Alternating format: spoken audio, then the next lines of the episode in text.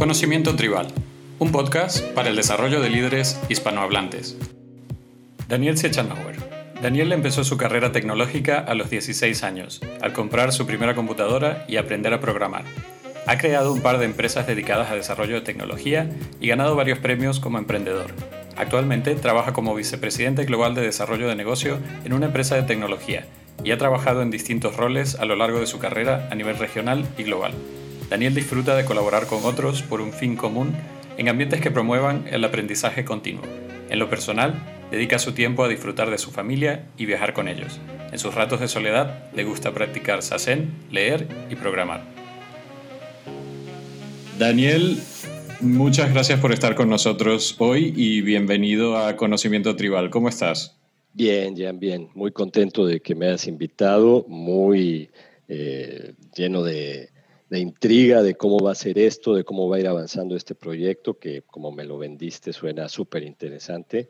Y, este, y bueno, apoyándote en todo lo posible, porque creo que esto puede eh, ser de mucho provecho para muchos de nosotros, incluido yo, ¿no? Entonces, siempre este tipo de proyectos que están buscando eh, llegar a más gente con más ideas, con más motivación, hay que sumarse, ¿no? Así que aquí estamos.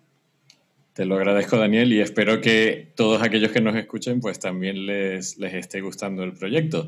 Y empezamos un episodio más con esa pregunta que nos gusta hacerle a, a todos los invitados que tenemos. ¿Qué es para ti liderazgo, Daniel? ¿Qué es para mí liderazgo? Bueno, mira, Jan, eh, liderazgo es uno de estos conceptos, eh, tú sabes, es un poco como la nutrición, ¿no? Como el concepto de nutrición.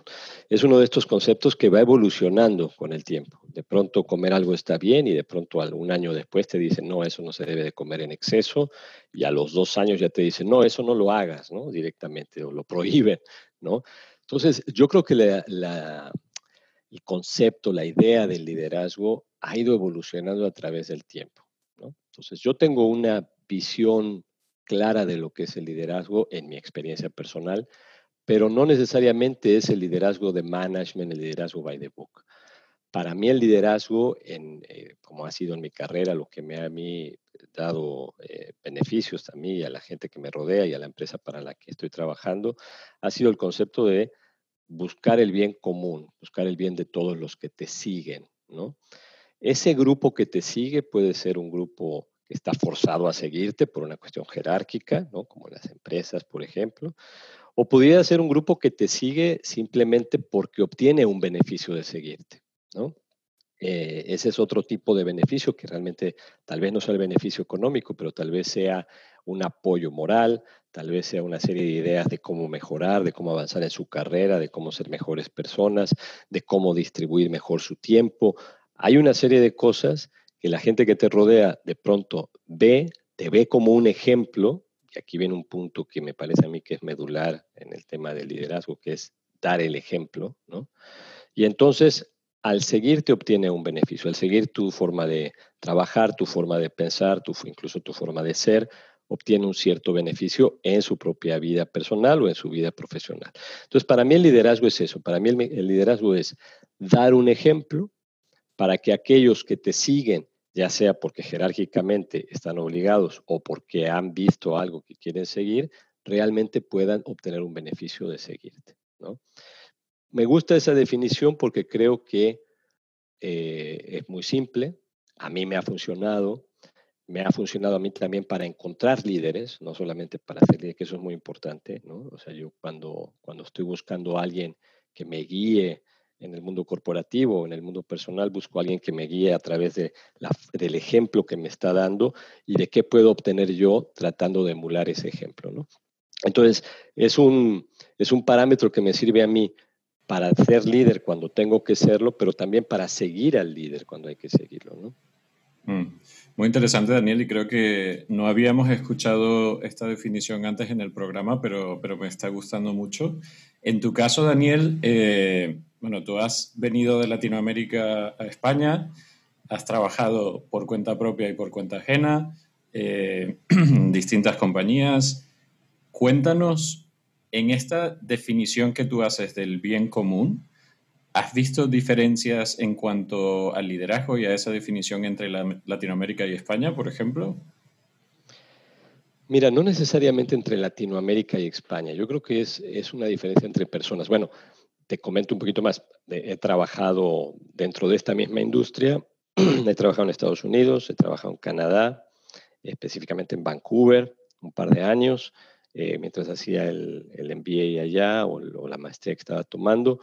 Y he trabajado en Alemania como parte de un proyecto de SAP que duró casi cerca de un año.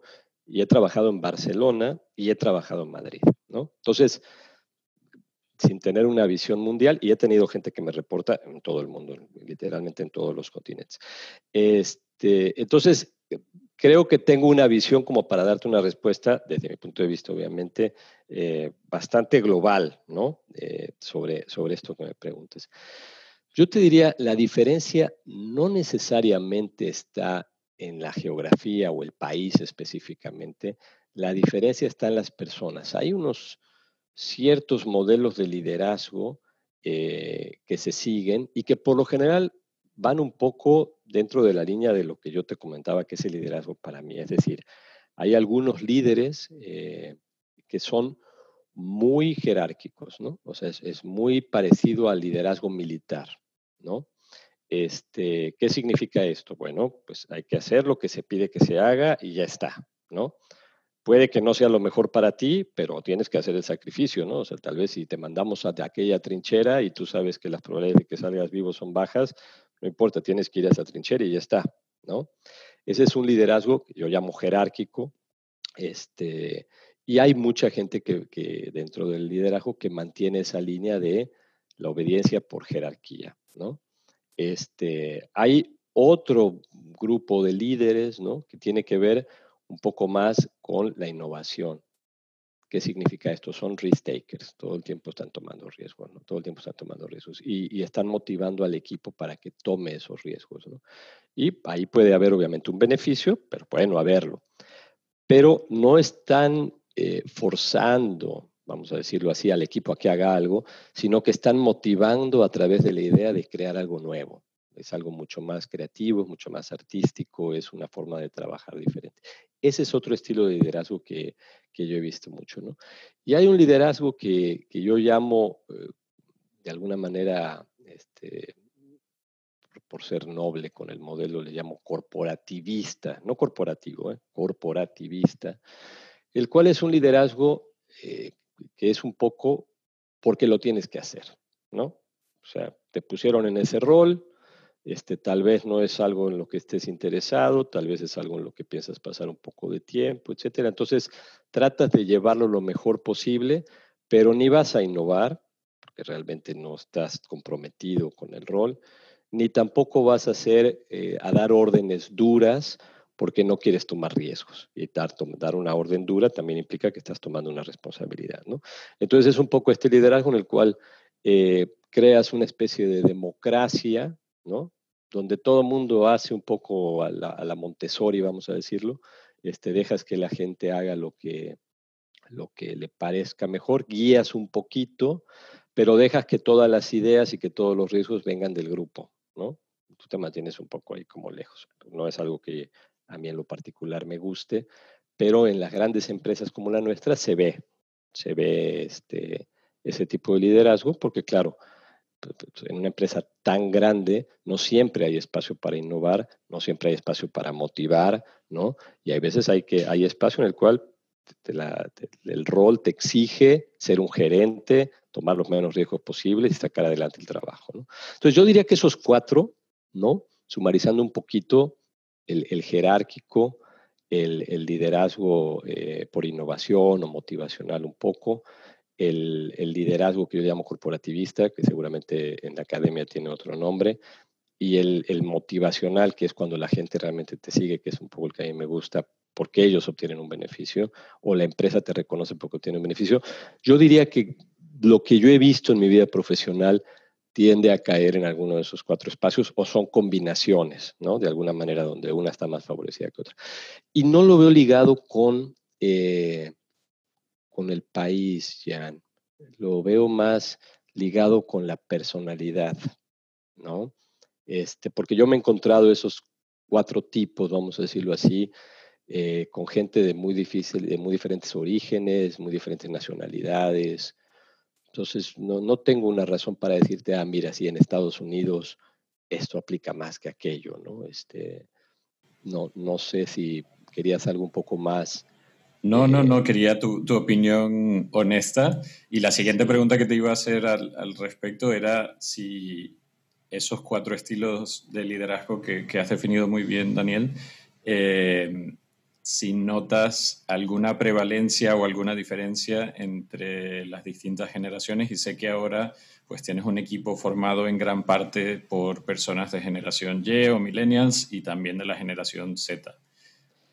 Ahí sí te doy, te doy la razón a la, a la pregunta porque ahí sí veo una diferencia, ahí te, eh, tienes todo el punto a tu favor. Así como no la veía en la parte geográfica, sí la veo en la parte generacional. O sea, por ejemplo, el estilo de liderazgo que, que, a mí me gusta, que desde el principio te planteé, que es un poco este del, del, ejemplo y el beneficio de, de, seguir al líder o de ser el líder, eh, a mí me parece que no necesariamente encuadra en el modelo del millennial me parece que el millennial embona mejor en el modelo de la innovación, ¿no? En el, en el liderazgo por innovación, en el, en el plantear problemas creativos que hay que resolver, en el proporcionar herramientas que permitan una innovación mayor, en, en dar ese espacio para que la gente crea, porque me parece que, eh, y esto es ya muy personal la percepción, pero me parece que este grupo que nosotros eh,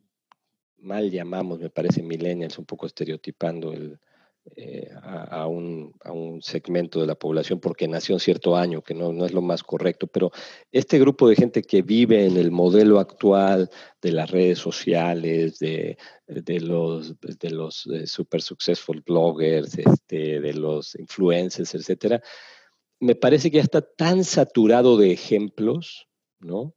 Que vienen de diferentes fuentes de ejemplos de cómo hay que ser, de lo que hay que hacer, de qué hay que comer, de cómo hay que trabajar, de cómo hay que ser exitoso, de cómo hay que tratar a tu, a tu pareja, a tu familia. Ya tienen tantos ejemplos que me parece que el ejemplo ya no es algo que les, les cause un, un, interés o un impacto. Y me parece que ya ellos ven un poco más hacia adentro y entonces el modelo de innovación donde permites que exploten esa creatividad y traten de hacer cosas y experimenten y todo, me parece que va más con este grupo que nosotros, te digo nuevamente, me parece que mal llamamos millennials porque hay gente que no nació en el espacio de tiempo que define un millennial y sin embargo también se comporta de esa forma, ¿no? Este, o al revés, hay mucha gente que nació en ese espacio de tiempo y no se comporta con un millennial, como tenemos definidos estos cánones de lo que es un millennial. Y, me parece interesante que, realmente no, no se guíen tanto por el ejemplo. Me parece bueno incluso también, ¿no? porque a veces, este, a como están las cosas hoy en día, se puede manipular mucho el ejemplo y tal vez tú tienes que buscar un poco más dentro de ti la parte creativa y la, parte innovadora en vez de estar buscando ejemplos allá afuera. ¿no? Entonces me gusta que, que exista esa, esa tendencia un poco más hacia ese modelo. El modelo jerárquico obviamente no, no, funciona bien en el modelo en el que estamos hoy en día, ¿no? Con esta gente, el modelo organizacional, por supuesto. Este, y el corporativista me parece que tampoco funciona muy bien porque en el modelo corporativista eh, realmente no hay un gran espacio para innovar y cuando dejas a la gente innovar no es porque vaya a tener un impacto en el negocio o en ellos mismos, sino es porque estás tratando de que hagan algo. ¿no?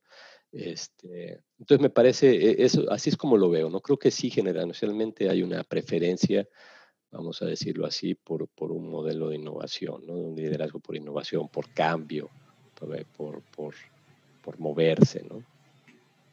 Y cuando hablamos de, de, este modelo innovador y también el, el, motivacional, que yo creo que ambos pueden encajar con la generación Y y la generación Z, Em, a mí me vienen a la mente tres conceptos que creo que son muy importantes dentro de estos estilos de liderazgo y quería tu opinión en ese sentido, Daniel, que son la transparencia, la visión y la empatía. ¿Qué opinas al respecto? Bueno, yo creo que los tres conceptos son fundamentales en cualquier relación, ¿no? Este, incluso si me llevas a una relación emocional de pareja, este, creo que los tres conceptos, transparencia, eh, visión y empatía son críticos, ¿no? En, una relación de pareja, en una relación de familia, en una relación de amistad incluso, ¿no? Este, yo creo que, eh, por supuesto, que son conceptos eh, súper relevantes. En el, en el tema de ese liderazgo que, que, que llamo motivacional o el liderazgo de innovación, cualquiera de los dos, tú tienes que tener una visión, ¿no? Tienes que tener una visión. O el líder que tú sigues tiene que tener una visión, ¿no? Y hay hay líderes que en ese sentido son muy opacos, ¿no? Este, no, está claro cuál es su visión, eh, no hay una transparencia de, qué es lo que se está buscando, hacia dónde nos queremos ir, de, cuál es el beneficio que voy a obtener de, seguir a este líder, ¿no? Y, siempre la visión, tú sabes que los grandes líderes en la historia de la humanidad este, si piensas en los típicos nombres, ¿no? Estereotipados de un, Gandhi, ¿no? Un, Martin Luther King, o sea, siempre hubo una visión atrás, ¿no? Vamos a lograr el cambio sin una guerra. Eso es una visión al final, ¿no? Que, que además en ese momento histórico sonaba más que como una visión, sonaba como algo ridículo, ¿no? Este, imposible de conseguir, ¿no? En, en, un momento histórico en que todo el mundo iba hacia las armas, este, veníamos de varias guerras. Entonces, siempre la visión tiene que existir. Yo creo que estos tres conceptos, principalmente la visión desde el punto de vista del liderazgo, este, tiene que estar presente. Y después tienes de la parte de transparencia, que es lo que permite que la gente te tenga confianza. Tú sabes que confianza, a fin de cuentas, como leí por ahí alguna vez, este, es la última moneda, ¿no?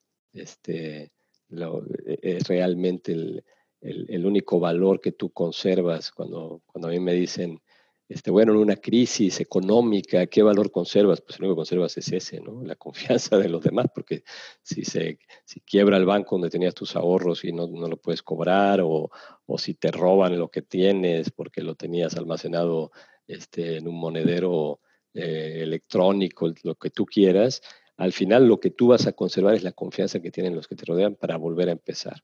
¿No? Entonces realmente ese es el último, el último capital que tú manejas. Además, la, la, ganas muy despacio y la pierdes muy rápido. Exactamente, ¿no? Por ahí oí eso de que la ganas en gotas y la pierdes en, en baldes, ¿no? O en cubetas, ¿no? sé cómo se diga en, España. Entonces, es así. Entonces, y esa confianza solo te la da la transparencia, ¿no?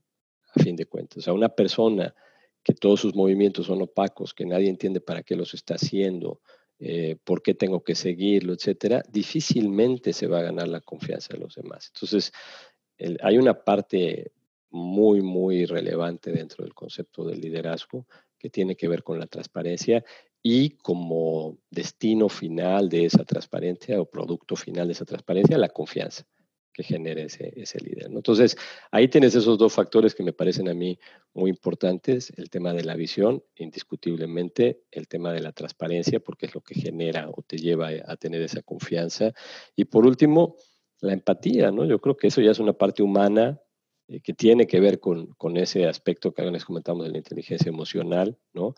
Si tú no, no eres capaz de ponerte en los zapatos del otro y, entender qué es lo que está pasando y qué es lo que necesita, qué es lo que lo motiva, qué es lo que lo aburre, este, si no logras esa empatía con el otro, bueno, va a ser muy difícil que puedas eh, lograr a través del trabajo de esa persona algo valioso, ¿no? Porque no va a tener la motivación si no siente una empatía por ti. Tú sabes, eh, porque seguramente lo has oído igual que yo en tu carrera, muchos trabajos los hace el jefe, ¿no? O sea, eh, no los hace la empresa, no los hace el empleador, ¿no? Los hace realmente tu manager, ¿no? Tu gerente o tu jefe, como lo quieras ver. Y, eso no es otra cosa que empatía, Jan, al final, ¿no? O sea, si tú tienes un jefe con el que no es empático contigo, que no entiende tu problemática, que no sabe cómo sacar de ti el, mayor beneficio para ti mismo y para, para, el negocio, este, no va a ser un jefe con el que quieras permanecer, seguramente, ¿no? Entonces, eh, puede costarle mucho a la empresa, puede costarle o a la organización, si estamos hablando de una organización sin fines de lucro, y puede, y obviamente puede poner en riesgo cualquier visión que tenga el líder o la confianza que tenga en el líder. Entonces, son tres, son tres puntas de, eh, ¿no? de, una, de una misma figura que, que, a fin de cuentas son las que apuntalan como si fuera un tripié el liderazgo, ¿no? Mayor o menormente. Totalmente de acuerdo, Daniel. Y, cuando hablamos de empatía, eh, bueno, si, si, yo me traslado hace años, cuando empecé mi carrera, quizás pues, mi nivel de empatía no era el mismo que, que tengo hoy en día. Para aquellas personas que empiezan su carrera como líderes, ¿qué recomendaciones les darías o qué tips para mejorar su empatía con el equipo? Este, buen punto lo que estás diciendo, porque sí, efectivamente, yo en SAP, que empecé hace muchísimos años ya, dos décadas, imagínate, este, la vida de uno de los millennials, ¿no? Eh, era una organización jerárquica, completamente la que me tocaba en, ese momento vivir, ¿no? Dentro del área de ventas. Eh, había que hacer lo que había que hacer y no, no hacía falta, no, no había que preguntar mucho, ¿no? Simplemente era, vas, como decíamos al principio, vas a la trinchera y defiendes el, el puesto. Este, eso, eso ha evolucionado muchísimo porque creo que las, las organizaciones de todo tipo han entendido que los intereses de la persona juegan un rol importantísimo en los resultados. Y esos intereses de la persona, la única forma de identificarlos eh, de, una, forma rápida y provechosa pues es a través de la persona, que el líder que tienen, ¿no? Y ese líder, para identificarlos, tiene que ponerse en los zapatos de esta persona. Entonces, hay muchos esfuerzos y los hemos visto dentro de la empresa este, en la que estamos. Hay muchos esfuerzos que tienen que ver con eh, el coaching, por ejemplo, ¿no? El coaching no es otra cosa que una herramienta para tratar de eh, hacer que la persona identifique cuáles son los retos que tiene y también identifique cómo los puede resolver, ¿no? Pero casi que de una manera introspectiva, a través del apoyo de coaching, ¿no? Por ejemplo.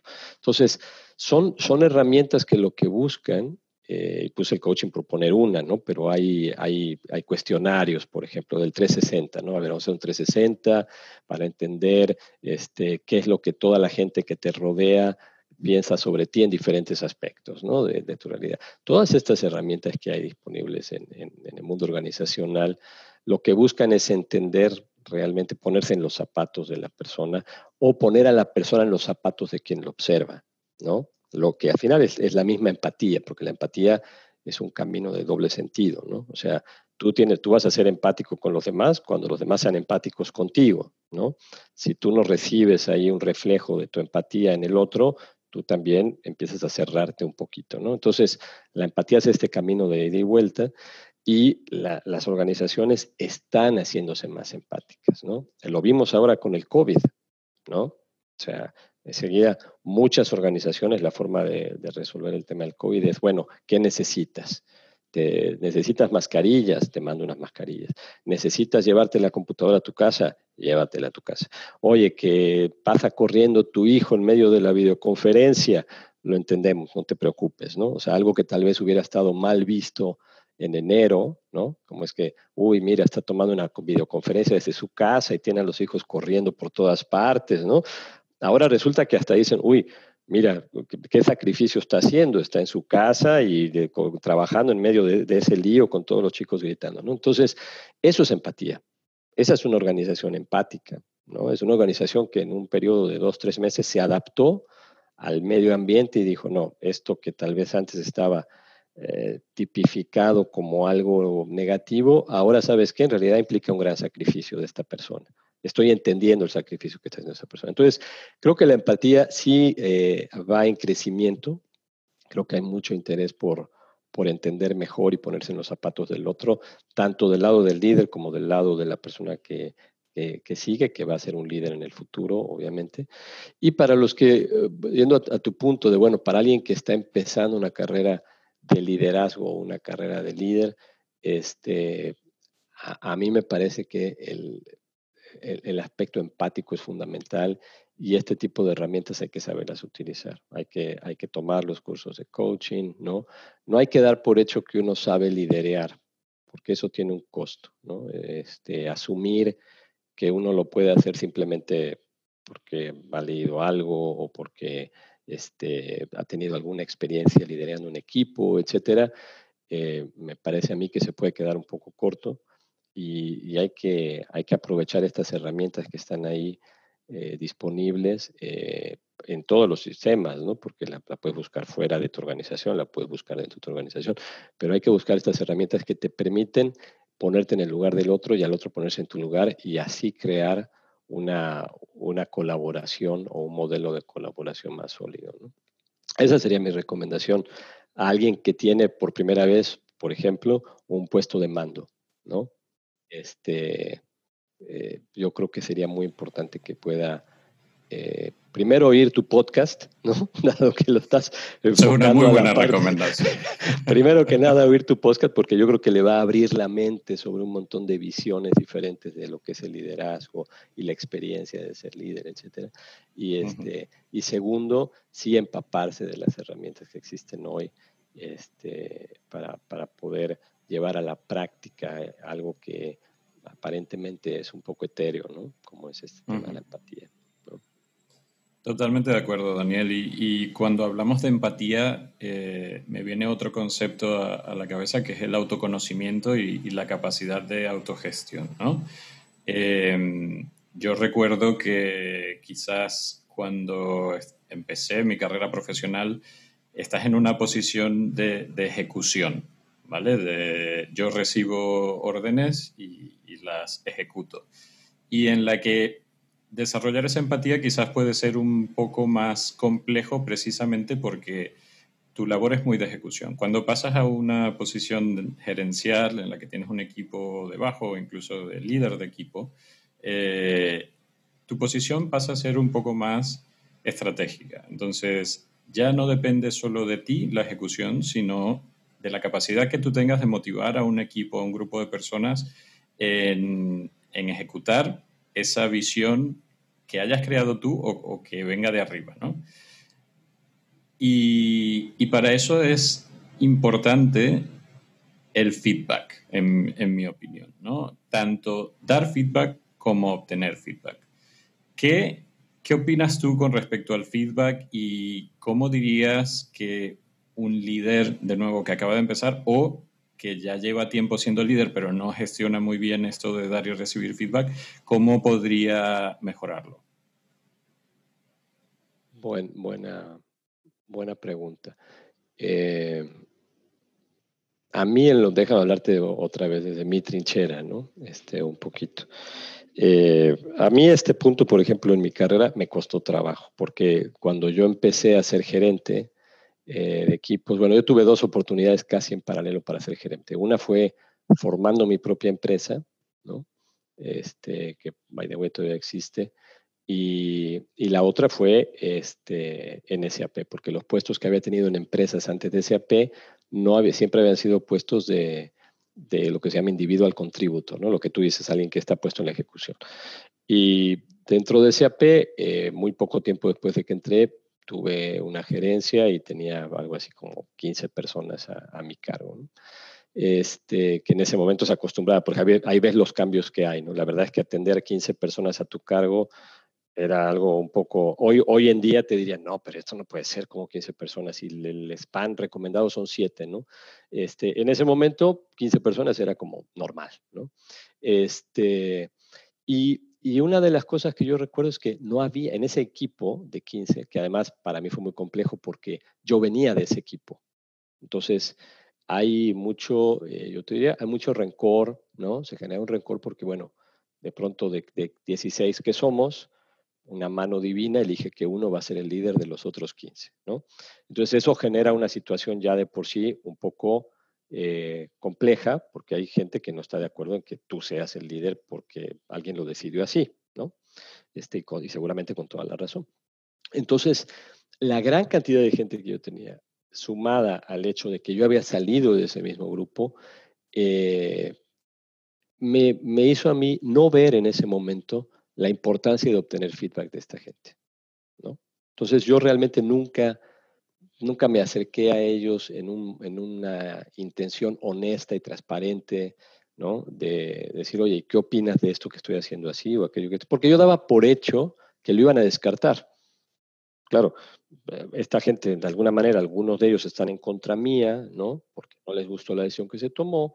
Entonces, ¿cómo les voy a ir a preguntar qué opinan, ¿no? ¿Qué me van a decir? Que no están de acuerdo. Eh, los que sean honestos miran que no están de acuerdo y los que no son honestos me van a decir que están de acuerdo, pero no van a hacer nada. Entonces yo omití de alguna manera el, acercarme a ellos desde un punto de vista eh, de transparencia y de honestidad y decirles, oigan, a ver, ¿qué opinan de este proyecto? ¿Qué opinan de esta forma de hacer las cosas? ¿Qué puedo cambiar desde mi modelo de liderazgo, lo que estoy haciendo con ustedes? ¿Qué puedo cambiar para que ustedes estén más motivados, etcétera? Y eso a lo que dio lugar es que el, rendimiento, el performance de este equipo, que era un equipo de preventas, me acuerdo bien, este, de ingenieros de preventas, eh, empezó a bajar el performance. O sea, empezaron a poner trabas para hacer las cosas, eh, cuando veían a un cliente ya no querían ver al otro en X tiempo, entonces ya empezábamos a demorar el ciclo de ventas, ¿no? Y en algún momento, eh, alguno de ellos, seguramente más preparado que yo en ese momento, ¿no? me hizo este comentario. yo me acuerdo que no lo hablamos como feedback, no usamos la palabra feedback, en ese momento había algún otro término que estaba de moda. Y, este, y me dijo, oye, pero es que tú nunca nos preguntas nada de ni, qué nos parece, si estamos de acuerdo, si tenemos una idea mejor sobre algo. Tú vienes y nos dices lo que tenemos que hacer y después le das seguimiento, ¿no? Pero no, creo que tenemos cosas que aportarte y tú no las estás aprovechando. Este, y todavía me acuerdo de esta persona y digo, oye, pues eh, eh, qué madurez en ese momento para acercarse a tu jefe y decirle esto abiertamente, ¿no?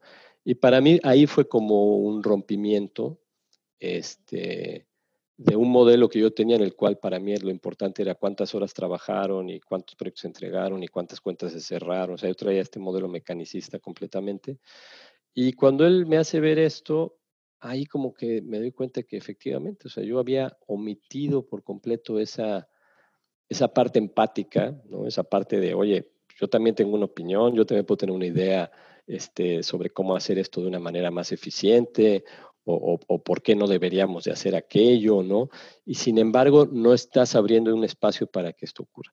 Y ahí empecé a abrir ese espacio, ahí empecé con una dinámica que, por cierto, al día de hoy llevo y la gente que, que me reporta lo, lo sabe, que es, tengo una hora todas las semanas con cada uno de ellos abierta, algo así como este, este modelo del talk que tenemos, ¿no? Entonces tengo una hora abierta en la cual eh, no hay una agenda específica, hay algunos temas, por supuesto, pero es una hora todas las semanas en las cuales hablamos de cosas generales. Oye, este proyecto, ¿cómo va? ¿Tú qué crees que se podría hacer para mejorarlo? A ver, te doy mi opinión y tú dime la tuya. Tengo una idea, pero no estoy muy seguro que se pueda llevar a cabo. ¿Qué te parece? ¿O con quién la deberíamos de hablar? Alguien que también entienda de eso.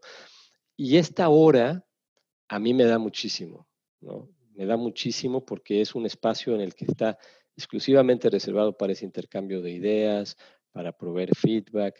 Y en la medida que vas ganando la confianza del otro y el otro va ganando la confianza de ti, esta hora es muy enriquecedora, ¿no? Porque ahí se discuten temas, hay veces que, tienen un impacto profundo en el, rendimiento de la, organización. Entonces, pero eso viene de ahí. Entonces, volviendo al, al punto, importantísimo el feedback, tan importante como para dedicarle una hora mínimo, porque a mí me parece que eso es una actividad todos los días, pero mínimo tener una hora ya predefinida para hacerlo y, este, y que sea un intercambio abierto, no un intercambio eh, gerente este, individual contributor, ¿no? sino que realmente sea una conversación de dos personas en las cuales están poniendo sobre la mesa los diferentes proyectos que tienen, las cartas con las que están jugando y, pensando cuál es la mejor jugada que se puede hacer con esas cartas como un equipo, ¿no? Entonces, te di una respuesta larguísima, pero te quería compartir un poco también, te quería compartir un poco también de mi experiencia porque yo pasé por no ver la importancia, cometí el error de no ver la importancia de, del feedback, este, y creo que eso ha cambiado también a nivel organización. Creo que las organizaciones ya eh, tratan de que se genere ese, ese, espacio, ¿no? Por lo menos lo, lo, tratan de forzar, aunque creo que es un espacio que es difícil de que lo fuerces, ¿no? Pero, pero por lo menos tratan de decir, oye, tienes que hablar con la gente, tienes que ver qué quieren, qué necesitan, ¿no? Entonces creo que vamos, creo que en ese sentido como, como organizaciones que aprenden vamos, vamos bien, ¿no? Vamos saliendo a, Adelante. Tú, tú eh, en tu experiencia, y aprovecho un poco para obtener también un punto de vista tuyo, Jan, tú en tu experiencia, la parte de feedback, eh, ¿la ves como algo que se pueda, eh, que se pueda manejar así dentro de un espacio de tiempo? que se asigne a eso o debería de ser algo diferente, debería de ser algo más hoy por hoy, viniendo de tu generación de, de estos, de estos nuevos líderes, ¿cómo, ¿cómo, lo imaginas? ¿Lo imaginas como un intercambio permanente a través, por ejemplo, de las redes sociales? O, debemos tener también un espacio predefinido o otra forma completamente diferente? Recuerda que puedes compartir con nosotros tus comentarios, preguntas y recomendaciones sobre temas que te interesen a conocimientotribal.gmail.com o a través de una nota de voz en Anchor, a n c h o -R barra conocimiento tribal. Pues Fíjate, Daniel, que yo creo que hoy en día algo que, hemos de tener en cuenta es que debemos liderar aceptando el individualismo de, cada persona dentro del equipo. ¿no? Creo que esos modelos en los cuales el líder o el gerente aplicaba la, misma regla, medía a todos eh, con la misma regla, y, por ende aplicaba las mismas, los mismos beneficios o los mismos castigos a todo el equipo, ya no funcionan porque cada persona tiene una motivación distinta, cada persona tiene una forma de reaccionar distinta, incluso cada persona tiene un coeficiente de inteligencia emocional distinto. ¿no?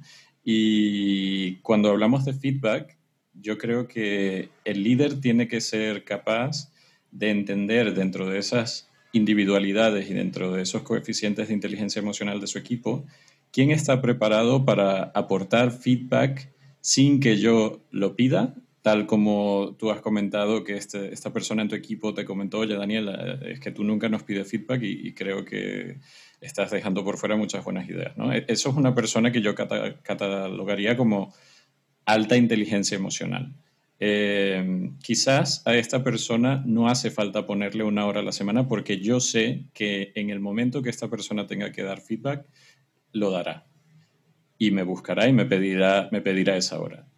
Luego hay otro tipo de personas que, por su forma de ser, eh, quizás no tienen una inteligencia emocional tan desarrollada en ese momento, eh, les cuesta un poco más dar feedback. O quizás es una persona que acabas de, contratar y por el simple hecho de que se está adaptando al equipo, eh, no va a ser proactiva con respecto al feedback. Entonces yo ahí sí creo que la labor del líder es em, un poco, no quiero decir obligar, pero sí dar el, las posibilidades o, set the, way, como dicen en, inglés, em, de pavimentar ese, ese, camino para que la persona se sienta libre de, de dar el feedback en el, en el, momento que tú definas apropiado.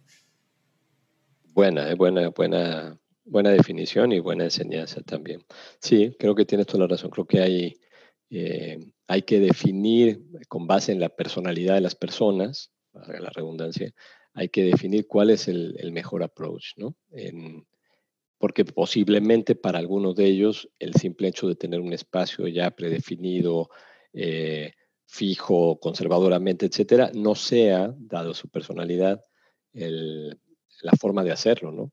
Tal vez necesitas algo un poco más eh, creativo, más versátil, eh, no lo sé. Muy buen, mira, un gran aprendizaje, muchas gracias. Este, me, alegra poder haber compartido un, poquito también. No, bueno, de eso se trata, de eso se trata, es una, es una conversación, yo sé que tú tienes mucho que compartir y habrá que, habrá que ponerte a ti en un podcast como invitado también en algún momento, ¿no? Porque yo bueno, daremos la vuelta en, en, algún otro episodio. Oye, Daniel, se nos acaba el tiempo y, y, antes de terminar este podcast, que tengo que decir, me ha parecido súper interesante y, y quizás hagamos una segunda sesión porque me han quedado muchas preguntas todavía por hacerte, pero te quería hacer dos. Eh, una era enfocada a, cómo tú gestionas la armonía entre tu vida personal y profesional, que, para mí ese bienestar forma parte también de, un buen líder. Eh, y la última pregunta para, cerrar el, el, post, el podcast ¿cuáles serían las, las top three recomendaciones que les darías a esas personas iniciando su carrera en liderazgo? Perfecto, perfecto. Bueno, vamos, vamos primero con lo primero, o sea, la primera pregunta que me hiciste. Este, yo tengo una práctica personal de introspección, ¿no? Eh, que a mí me ha servido toda mi vida, en algunos momentos más que en otros, porque también tiene sus altibajos, tiene sus olas grandes y olas pequeñas, que se llama sasen, que es una práctica que viene del, del budismo zen japonés de las escuelas de budismo en japonés. No practico el budismo, sin embargo, me resulta muy afín y, esta práctica que trato de realizarla en, mis buenos momentos, la hago todos los días eh, eh, por media hora, todas las mañanas. Me levanto antes que el resto de la familia para que no haya ruido, no haya este movimiento. Y la hago, y que es muy fácil encontrarla, es Sazen escrito las dos con Z. Este, ahí dedico media hora. Y este es un espacio de calma eh, que me permite a mí pasar el resto del día centrado y yo diría más orientado al balance entre lo que hay adentro y lo que hay afuera. Este, entonces, esta práctica me ha ayudado mucho a lo largo de los años en, diferentes momentos, con diferentes grados. En algunos momentos de mi vida la he dejado, después siempre que la dejo noto una diferencia y vuelvo, ¿no? Este, pero esta práctica es como mi, yo te diría, mi brújula permanente, ¿no? Y yo creo, eh, volviendo a tu punto, y una de las tres recomendaciones para, para quien está empezando como liderazgo, y no solamente en un rol de liderazgo, también puede ser en un rol de, de ejecución, en un rol de, de contribuidor este, individual, eh, hay, hay que tener una brújula. Tienes que tener una brújula que, esté más allá de la organización y que esté más allá de tu vida personal. Este, creo que cuando no hay esa brújula, surgen una serie de desbalances en la vida fuertes. ¿no? entonces, eh, eso, es algo que cada quien tiene que encontrar. Yo, no estoy recomendando ni, ni disminuyendo la importancia de nada. Eh, para algunas personas puede ser su religión, para otras personas puede ser la, literatura, ¿no? Para otras personas será viajar, eh, para otras personas será rezar, no sé. Cada quien tiene que encontrar una brújula que es un lugar individual, único, eh, mágico, en el cual estás contigo mismo, ¿no? Y eso tiene que ser una rutina importante en tu vida. Y esa rutina importante en tu vida es la que te va a dar el balance entre la parte profesional y la parte personal. Así, lo ve, así lo veo yo en mi, en mi opinión. Entonces, volviendo a tu, a tu tres recomendaciones para quien se esté eh, empezando en un rol de liderazgo o en un rol de presión laboral, vamos a llamarle así, seas líder de un equipo o no, porque al final puede ser líder sin ser un líder oficial, ¿no? Eso es muy importante. Esta persona que yo daba el ejemplo que se acercó a mí, al final tomó un papel de líder ante los otros, ¿no? Vino y me dijo algo que los otros no se atrevían a decir. Entonces, creo que hay mucho, que, en el fondo todos somos en, cierto momento líderes, ¿no? O podemos ser. Creo que hay que tener esa brújula, creo que eso es fundamental. Eh, lo segundo en un trabajo de alta presión es saber dividir el tiempo correctamente, agendar. Eh, yo me acuerdo cuando, cuando estaba posiblemente en la universidad, por ahí que alguien me decía, no, es que eh, fulanito de tal puso en su libro que agenda las cenas con su esposa, imagínate, ¿no? Entonces yo decía, no, qué ridículo, ¿cómo vas a agendar una cena con tu esposa? O sea, tu esposa te la llevas a cenar el día que quieras, ¿no? Qué, qué, ridículo es, ¿cómo alguien va a hacer eso? Bueno, este aquí que años después, pues yo tengo que agendar una cita. a ver, Ojo, no estoy diciendo que yo no cene con ella todos los días, ¿no? Sí. Lo que estoy diciendo es que cuando quiero tener un momento especial personal con mi esposa, ese momento sí es, tiene la suficiente importancia para que yo lo, lo, defina en un espacio de tiempo y me asegure que en ese espacio de tiempo voy a estar 100% dedicado a esa cena con ella.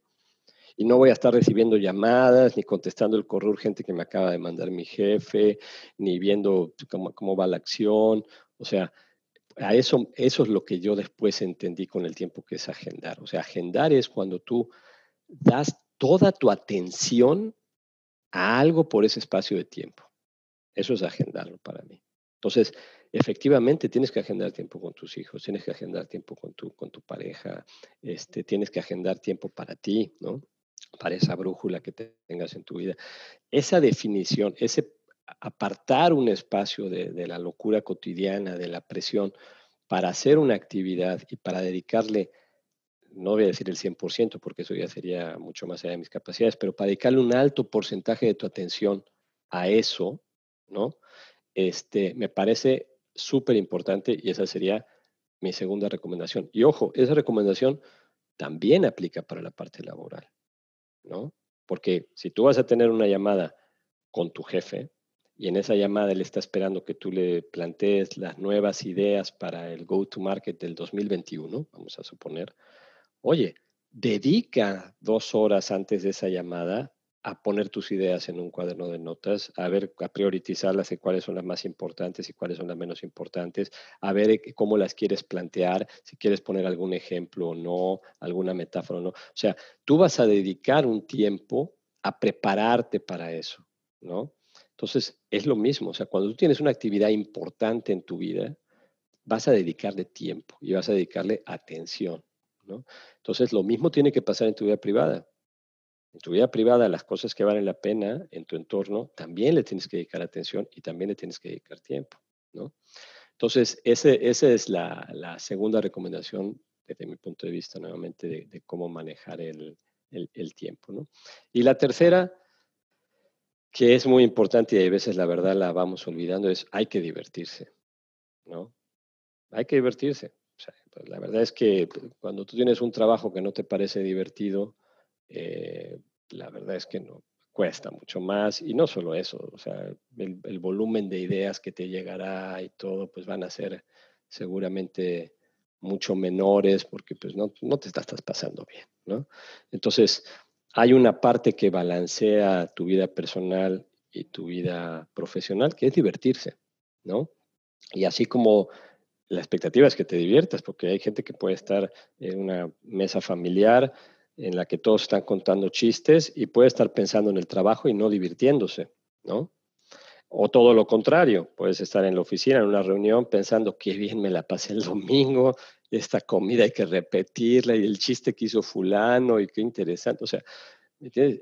Tampoco. Entonces, eh, hay que divertirse en el momento en que estás. Si estás en tu momento laboral, diviértete con lo que estás haciendo de tu trabajo estás en un momento de familia, diviértete con tu familia, ¿no?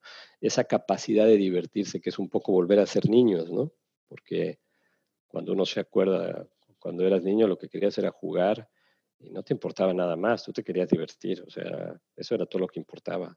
Si en la escuela te divertías, querías ir a la escuela, pero si no te divertías, no querías ir. Y si, si te decían, vamos a la casa del tío fulano, tú decías, bueno, la última vez que fui me divertí o no, sí, sí me divertí, sí, sí, vamos, ¿no?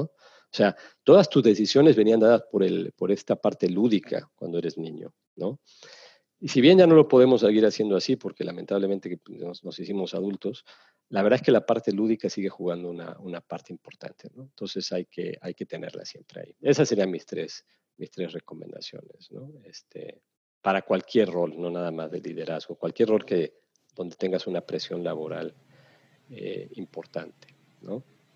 Pues me han encantado tus recomendaciones, Daniel, y además esa definición de agendar no la había escuchado antes y, creo que tienes toda la, razón y probablemente cambiarás la forma como, como uso la agenda ahora, gracias a esa definición. Daniel, muchísimas gracias por, por, haber estado con nosotros hoy. Eh, espero que también... Uh, todas las personas que forman parte de la comunidad Conocimiento Tribal les haya gustado la entrevista y espero tenerte pronto de nuevo por aquí. Va a ser un placer, va a ser un placer y, esperemos que cambiemos de roles también, ¿no? En algún momento. Eh, quiero, quiero ver... haremos, haremos yo el entrevistado y tú el entrevistador. Bueno, bueno, porque yo creo que tú también tienes mucho que compartir y muchas experiencias y, es todo ese valor hay que sacarlo a, la luz, ¿eh? No, no, no se vale dejarlo escondido. Así que bueno, muchas gracias, Jan. Muchas gracias. Eh, me, he divertido también mucho, que es lo importante, y, este, y te agradezco la oportunidad, el tiempo, las buenas preguntas y la, conversación. Un, un abrazo, Jan. Cuídate mucho. Y si te ha parecido útil esta entrevista, no dudes en suscribirte al canal y compartirla. Seguro que hay alguien más a quien también le puede ayudar.